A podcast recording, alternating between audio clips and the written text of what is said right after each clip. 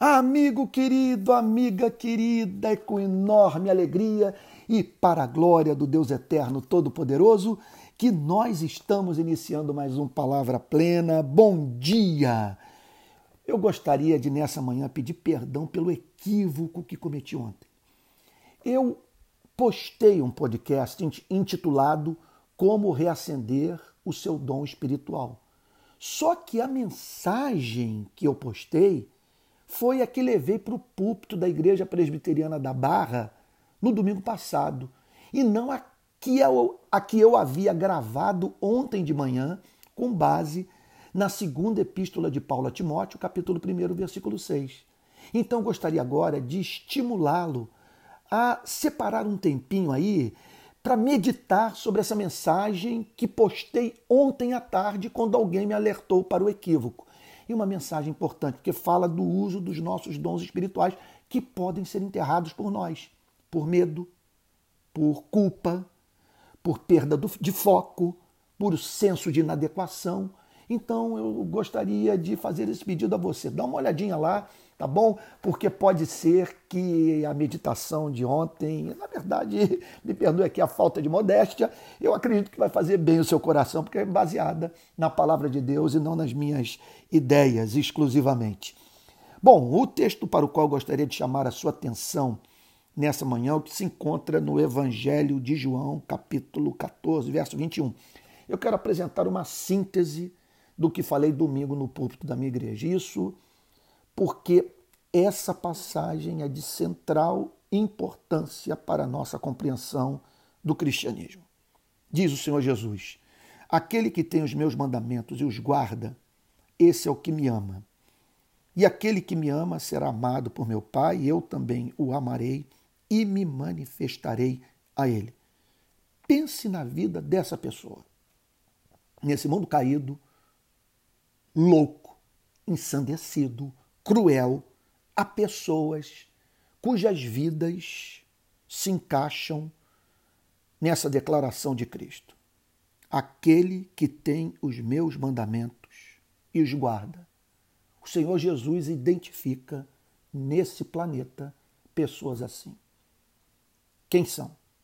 São homens e mulheres que tiveram contato com Cristo e que viram excelência em Cristo, amaram a Cristo, experimentaram é, um contato estético com Cristo. A conversão é consumada quando nós amamos a Cristo. E é da natureza humana amar aquilo que é belo, que é simétrico, que é formoso, sabe? Aquilo que é a pura expressão da beleza do Criador, porque Jesus Cristo, sendo Filho de Deus, Deus também é a expressão exata do ser de Deus. E o Espírito Santo faz com que, é, com que muitos daqueles que ouviram a pregação do Evangelho se encantem pela pessoa de Cristo. Ao se encantarem pela pessoa de Cristo, essas pessoas passam a se interessar pela pregação de Cristo. E não apenas isso, não é um interesse intelectual. Essas pessoas querem conhecer a vontade de Cristo para imitarem a Cristo, para viverem a vida que Cristo viveu de modo espontâneo, de modo simétrico. O que Jesus diz é que esses são amados pelo Pai. Aquele que me ama será amado por meu Pai. O Pai se deleitará na vida desse. O Pai fará com que esta pessoa saiba que está vivendo uma vida agradável aos olhos do Criador. Agora, para o leitor atento das Sagradas Escrituras, essa passagem entra em colisão com uma outra declaração é, registrada nas Sagradas Escrituras pelo próprio João, que se encontra na primeira epístola de João, Primeira Epístola de João, capítulo 4. Deixa aqui abrir a minha Bíblia, olha que coisa interessante. 1 João, capítulo 4, versículo 10. Nisto consiste o amor. não em que nós tenhamos amado a Deus, mas em que ele nos amou e enviou o seu filho como propiciação pelos nossos pecados. O que é que João está dizendo aqui? O que aparentemente é o oposto do que o Senhor Jesus declarou. Ele está dizendo aqui que Deus ama os feios e que por amar os feios, Deus os torna belos. Deus não nos ama porque sejamos formosos. Deus nos torna formosos por nos amar. Então nós estamos diante de duas espécies de amor. Um é o amor benevolente, que leva a Deus a tratar com bondade aqueles que não são dignos do seu amor. Nesse sentido, ele ama toda a humanidade. Agora, encontramos nas Sagradas Escrituras essa espécie de amor que o Senhor Jesus nos apresenta no Evangelho de João, capítulo 14, verso 21. É o amor complacente, o amor que vem acompanhado de prazer. É Deus, ao olhar para a vida de uma pessoa, dizer: Eu me vejo em você. Você tem o meu DNA. Você manifesta o meu caráter e eu quero que você saiba disso. E é isso que o Senhor Jesus está dizendo. Ele será amado por meu Pai, e eu também o amarei e me manifestarei a ele. Ou seja, o que ele está dizendo é que a Trindade está empenhada em fazer com que essa pessoa saiba que, por graça, ela foi tornada formosa aos olhos de Deus. E o Senhor Jesus faz uma promessa: que essa pessoa está exposta a experiências místicas com Cristo ressurreto.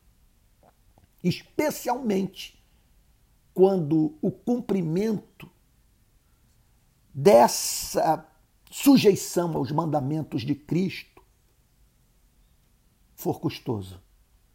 Nessas horas, então, pode acontecer o que aconteceu na experiência do apóstolo Paulo em pelo menos duas ocasiões diferentes. Atos 23, versículo 11, diz assim: Na noite seguinte, o Senhor, pondo-se ao lado de Paulo, disse: Paulo passando pelo inferno, sendo perseguido no campo missionário. Pessoas querendo sua morte.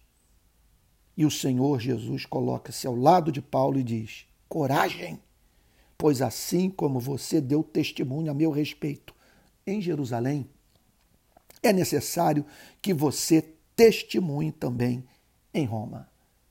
Portanto, nos submetermos aos mandamentos de Cristo sempre causará tensão em nossas vidas. É pedreira viver os ideais do Evangelho no mundo ensandecido como esse. Sendo assim, a Bíblia não promete ausência de perseguição, não promete que seremos preservados de calúnia e até mesmo do martírio. O que ela promete é que jamais seremos abandonados por Deus e que Deus haverá, em meio aos nossos esforços na busca pela santificação, de manifestar o seu amor por nós, testificando com o nosso espírito que somos filhos de Deus. Uma outra passagem que reputo como extraordinária também, bastante reveladora desse, desse Cristo que se manifesta àqueles que o obedecem e que pagam um altíssimo preço por essa obediência, e que obedecem por amor, é segunda epístola de Paulo a Timóteo, capítulo 4, verso 16. Diz assim o apóstolo Paulo: olha aqui mais uma manifestação do Cristo ressurreto na vida de um discípulo de Cristo. Na minha primeira defesa, ninguém foi ao meu favor. Eu fui esculhambado. Pessoas disseram inverdades ao meu respeito me expuseram ao risco de morte. E na minha primeira defesa, ninguém foi ao meu favor, eu fiquei só. E todas as maldades, todas as, as inverdades que eram ditas a meu respeito colavam. Todos me abandonaram. Que isto não lhes seja posto na conta. Que eles não recebam da parte de Deus o tratamento que me deram. Agora, olha o que, que o apóstolo Paulo diz: a igreja pode abandonar você, mas Cristo jamais.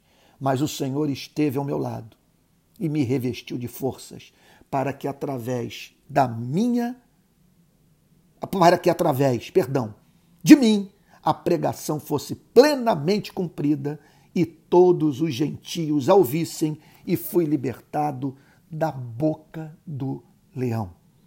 Portanto, ressalta Martin Lloyd Jones que muitos no passado oraram com base nessa promessa: aquele que me ama será amado por meu Pai, e eu também o amarei e me manifestarei a ele. Martin Lloyd Jones fala de homens que clamaram por esta manifestação de Cristo, que ansiaram por conhecer o Cristo ressurreto, por ter uma experiência mística com Cristo, por pregar um Cristo sentido. E que, portanto, ao buscarem esse Cristo, tiveram um encontro com o Cristo vivo que venceu os grilhões da morte. Então, que essa promessa aqueça o seu coração e que você viva com é, obcecado pela ideia de viver a vida que Cristo viveu e na esperança de que o Cristo vivo vai se manifestar a você, testificando juntamente com o Pai que você é amado.